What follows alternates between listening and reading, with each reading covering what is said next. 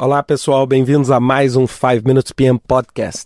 Hoje, para falar de um assunto que eu procrastinei muito tempo para falar e agora eu tomei a decisão de gravar, que é sobre o GTD, não é? a, a arte de fazer acontecer ou né, fazendo as coisas acontecerem, que é a técnica que eu uso para administrar o meu trabalho. Muita gente me pergunta, muita gente fica impressionada, poxa, Ricardo, como é que você consegue fazer tanta coisa? Como é que você tem o seu trabalho, como é que você grava 300 e, e, e, tantos podcasts, como é que você consegue manter o site, como é que você consegue escrever livro.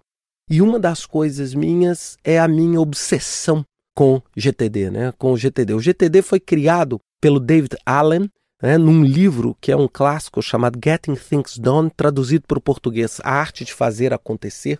E ele tem uma técnica bastante interessante que eu quero agora nessa série de podcasts falar para você, por favor, né? Primeira coisa, eu não sou professor de GTD, eu sou um usuário feliz de GTD, então aqui quem está falando é um amador, eu não sou um profissional, mas é simplesmente para despertar em vocês nesses próximos minutos aí dessa série de podcasts o interesse para pesquisar um pouquinho mais sobre esse assunto, né? Primeiro, eu queria começar esse podcast agradecendo ao Daniel Bud. O Daniel Bud foi o meu mentor, né? Eu comecei estudando, depois ele me deu uma força muito grande, né? Eu fiz várias sessões com ele.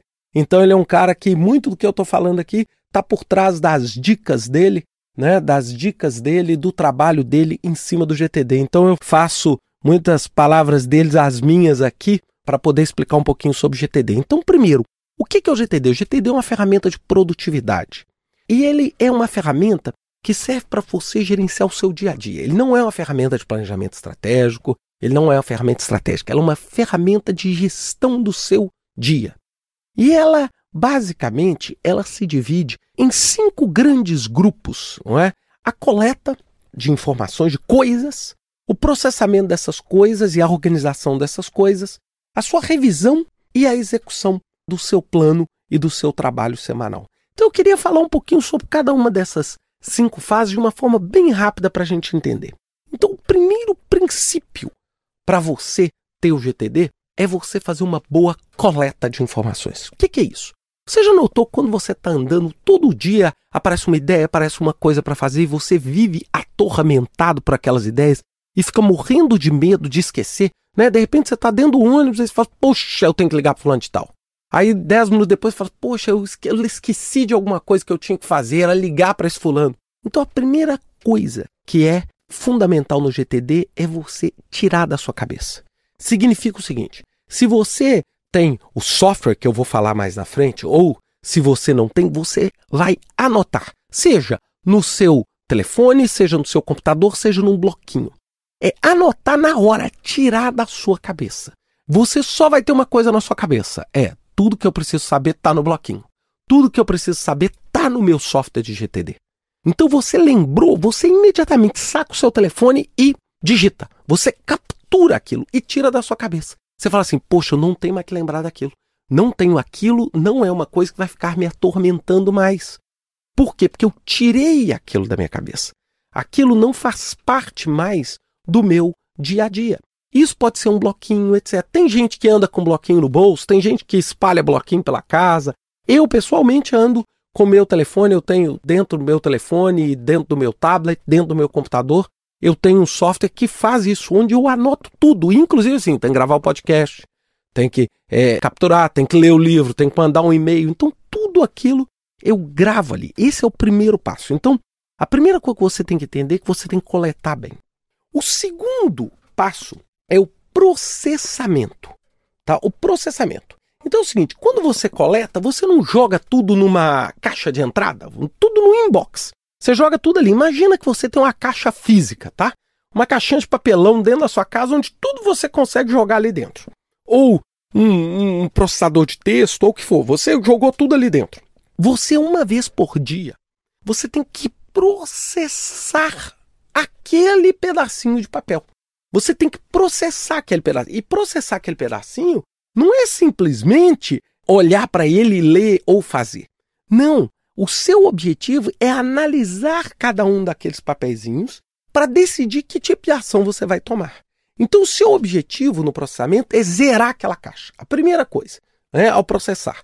Você deve fazer isso todos os dias. todos os dias. Você ache uma hora no dia onde você vai poder fazer. Ah, todo dia de 8 da manhã às 9 ou todo dia de noite. Todo dia você vai gastar. Normalmente as pessoas vão gastar aí por volta de uma hora fazendo esse trabalho. É, esse trabalho de processamento e organização. É? Então, como é que funciona isso? É um, é um jeito que o Daniel explica muito bem. É uma coisa por vez. Você pega o papelzinho, lê. E aí você fala assim: esse papelzinho é uma ação? É algo que eu tenho que fazer alguma coisa ou não é uma ação? É uma ideia? É, é qualquer coisa? Primeira coisa, se não é uma ação, só tem dois lugares para você jogar esse papel: ou no lixo, ou então você vai jogar ele numa lista ou num grupo chamado Talvez, quem sabe, um dia, eu, por exemplo, uso futuro. Eu jogo ali naquela caixa simplesmente para eu não esquecer, porque pode ser que amanhã eu resolva fazer aquilo. Agora, se é uma coisa que me lembrou, mas que aquilo já é passado, não me interessa, eu jogo no lixo. Agora, e se aquilo é uma ação? Não é? Eu tenho que entender o seguinte: qual é a primeira ação daquilo? Daquele papelzinho, qual é a primeira? É, então, por exemplo, se a minha ação é comprar um carro, eu falo, espera aí, mas qual é a primeira ação de comprar um carro? Eu tenho que definir o carro, eu tenho que escolher o carro.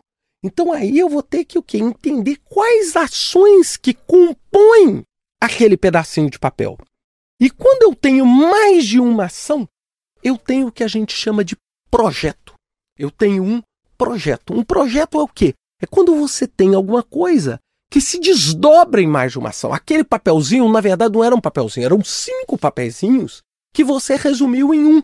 Perceberam? Você chega e fala assim: definir minha viagem de férias. Pô, mas definir sua viagem de férias às vezes não é uma atividade só. Definir sua viagem de férias significa conversar com a sua família, significa ligar para a agência de viagem, significa definir o roteiro. Então são quatro, cinco, seis, dez atividades que vão compor aquele projeto. Então, basicamente, você tem ação e não ação. A ação, se ela for simples, é, ela é uma ação individual. Se ela for múltipla, ela vai ser um projeto. E aí, na semana que vem, eu quero continuar esse processamento dizendo o seguinte: o que, que você vai fazer com essas ações e com esses projetos? Mas isso vai ser um assunto para a gente discutir semana que vem com a segunda parte desse podcast de GTD.